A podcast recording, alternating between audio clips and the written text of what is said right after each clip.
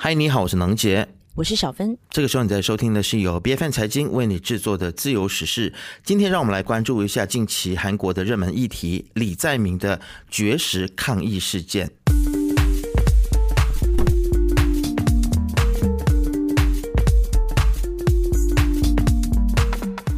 其实李在明最近真的是很红哦，为什么红呢？因为他绝食抗议了嘛，引起了轩然大波。他的抗议行动呢，其实并不只是简单的示威，而是给韩国整个社会一次反思、深刻检讨的机会啊。那其实。李在明他一直不断的点出韩国政府有一系列的问题，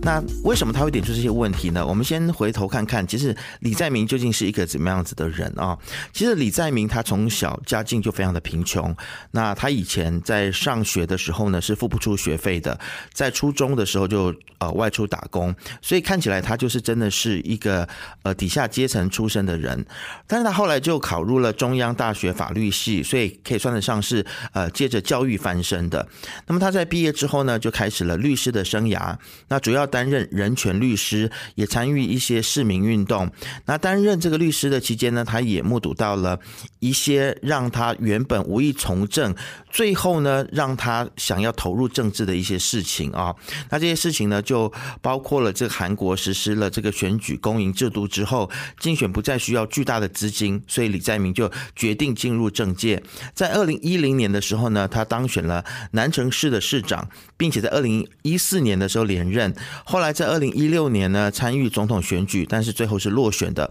二零二二年他再次的参与韩国的总统选举，但是又以二十五万票不及百分之一的差距败给了尹锡悦。那同年他又当选了仁川广域市的国会议员。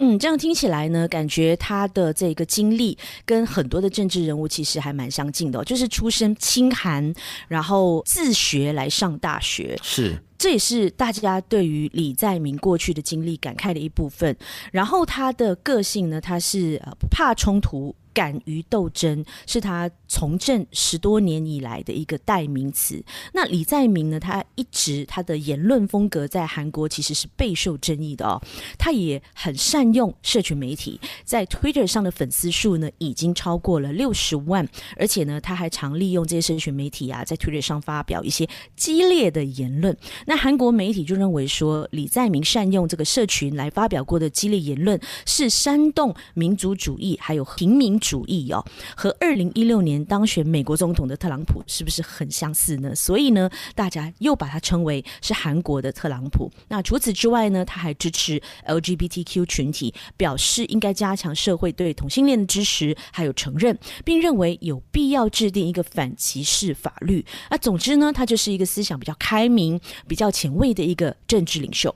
那么，另外我们看到李在明他在外交以及国防军事方面呢，他是主张说要以国家利益为中心的自主均衡外交。那面对于像是韩国对日本的关系呢，李在明他一直都是秉持着反日的立场哦。他认为日本实质上就应该是韩国的敌人呐，所以他就主张要废除朴槿惠政府以及日本政府签署的韩日慰安妇协议。以及韩日军事秘密情报保护协定。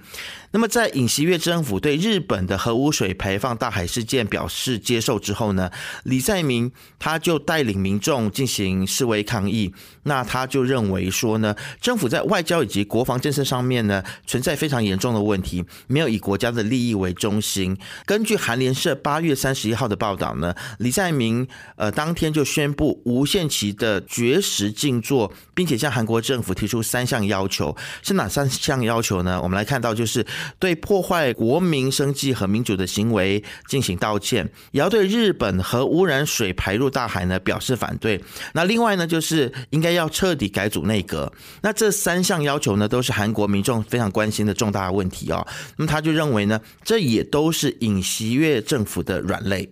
嗯，那其实日本核污水事件呢，只是李在明对于政府进行抗议的一个原因之一。实际上呢，他是以绝食的方式来表达对韩国政府还有尹锡悦领导的内阁的不满，从而引起民众的关注，还有政府的一个重视哦。李在明就认为说，尹锡悦没有能够实现他在竞选时期所做出的承诺，没有解决社会不平等还有不公平的问题，而现在的韩国呢，就面临着贫富差距扩大。社会福利不完整、劳工的权益受到伤害等等这些社会问题，都极大的影响了民众的生活。而尹锡悦在处理这些问题的时候呢，并没有给出一个有效的政策还有解决方案，所以呢，没有从根本上来解决问题。那根据韩国国际广播电台就报道说，二零二三年韩国士兵的月薪是有望增加到一百万韩元的，大概折合马币是一个月三千五百元哦。那尽管这个薪水标准比较。文在寅政府国防中期计划所设立的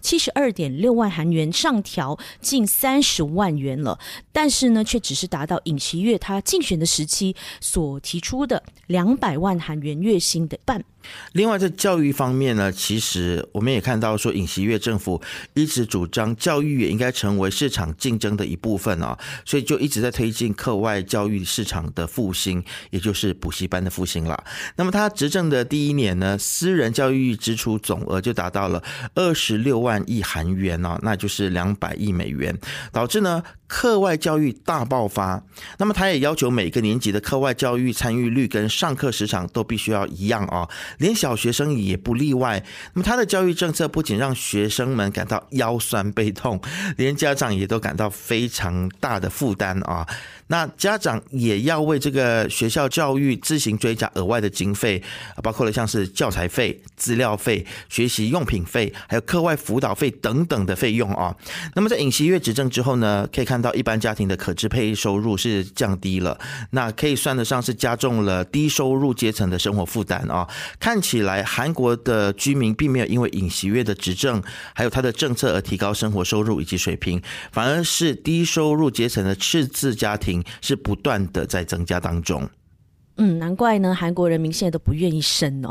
那么，对于李在明的这个绝食抗议呢，已经来到了二十多天了，快有一个月了。那尹锡悦的政府呢，是全程是非常冷漠还有无视的一个态度的。他们没有回应李在明提出的三项要求，也没有和他来进行沟通或者是对话哦。反而呢，他们还放话威胁说，如果李在明因为绝食死掉了，他们将追究李在明本人还有共同民主党的责任。在绝食期间呢，李在明只摄入少量的这个盐还有水。那绝食的第十五天的时候呢，执政党还第一次要求他停止绝食抗议。那国民力量党的党主席呢金启炫就对李在明来喊话，无论出于什么样的原因，都郑重要求你停止损害健康的绝食行动。但是呢，李在明却没有对这些来做出任何的回应，就是继续的来绝食抗议，一直到九月十八号，李在明因为这个血糖急速的下降，陷入昏迷，随后呢就入院接受治疗。但是就在同一天，韩联社就报道，韩国检方就以涉嫌渎职等等的这些罪名，申请拘捕韩国最大的在野党共同民主党党首李在明。报道就说，因为李在明是现任的国会议员。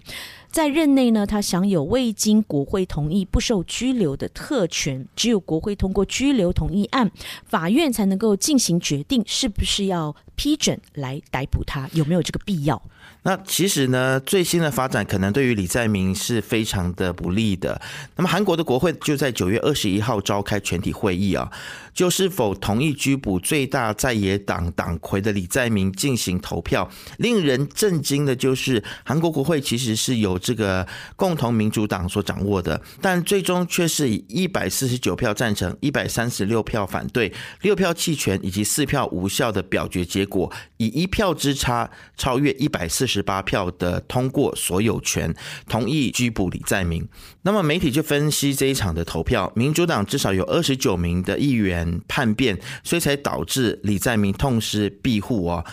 那么如今呢，这个议案获得通过，后续还要举行这个法院的听证会来决定是否对于李在明发出逮捕令。那法院就指控李在明在担任城南市市长期间呢，造成两百亿韩元的损失，并且涉嫌收受贿赂啊。然而李在明是坚决否认所有的指控，然后他说这些指控都是政治迫害。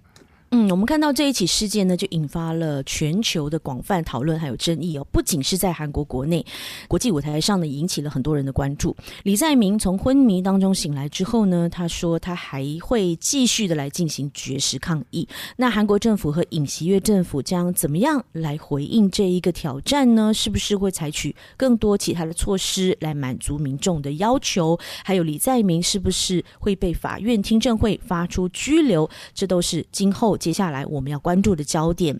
我们也将持续的来关注这一起事件的最新进展，来为你跟进和报道。那么，其实值得我们反思的就是李在明的绝食是否是真的为了公平正义，还是为了要积累他的政治资本呢？在国际间，我们看到很多当初在街头抗议、号称改革的政治人物都纷纷的翻车了。在韩国的政治体制当中，除了绝食之外，难道没有其他发出诉求的方式了吗？欢迎你可以留言告诉我们。自由时事是 B F N 财经制作的节目，你可以在财经的官网 C I J I n 点 m y b f n dot my 或者是最新版本的。FM App 以及各大播客平台收听到我们的节目，自由时事，自由聊时事，让你做出正确决策。